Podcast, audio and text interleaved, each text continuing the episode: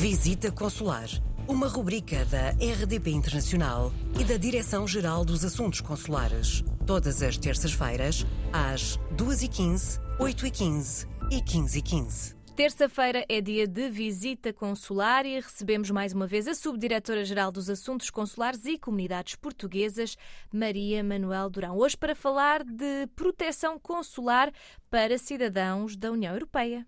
É verdade, com a facilidade de circulação que existe hoje em dia, constatamos que há um número cada vez maior de cidadãos europeus, entre os quais os portugueses, a viajar e viver no estrangeiro. E quando estes cidadãos necessitam de assistência no estrangeiro, como por exemplo em caso de, de prisão, ou de acidente grave, ou de doença, de, ou de extravio de, de, documento de viagem, as autoridades portuguesas, através da sua rede diplomática e consular, presta-lhes ajuda, presta-lhes proteção consular. Esta proteção consular é concedida pelos diferentes países aos seus nacionais, mas não só. Portugal, por exemplo, tem uma importante rede consular, mas à semelhança da maioria dos países europeus, não tem uma embaixada ou consulado em todos os países fora da União Europeia. Neste caso, é importante que saibam que um cidadão português que se encontre com dificuldades graves fora das fronteiras da União Europeia, onde Portugal não tenha uma embaixada ou consulado, pode receber ajuda de outro país europeu. É, é obrigação dessa embaixada ou consulado ajudar o cidadão da mesma forma que faria aos seus próprios nacionais.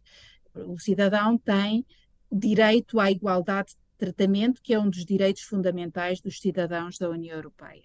Uh, é por isso importante que, caso viaje para um país terceiro, portanto fora da União Europeia, para além de consultar o portal das comunidades, aceda também ao site da União Europeia, que tem de forma permanentemente atualizada a lista de representações consulares europeias em todos os países do mundo.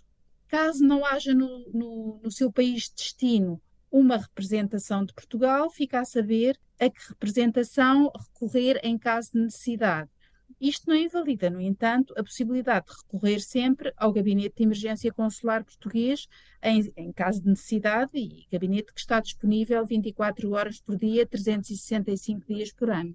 E qual o tipo de questões que podem ser tratadas por outros países a cidadãos portugueses? São várias as emergências enquadráveis neste, neste apoio. Uh, por exemplo, a emissão do documento único de viagem para permitir o regresso à Europa em caso de perda ou de roubo do documento de identificação, apoio em situações de crime, como assaltos ou agressões graves, contacto com parentes próximos e registro de óbito em caso de morte, a prestação de socorro e o eventual repatriamento em casos de conflito ou de catástrofe, enfim, a prestação de informações sobre o sistema jurídico local, uh, o apoio na procura de um, de um advogado, enfim, são, são inúmeras as questões Uh, e o apoio que pode ser concedido.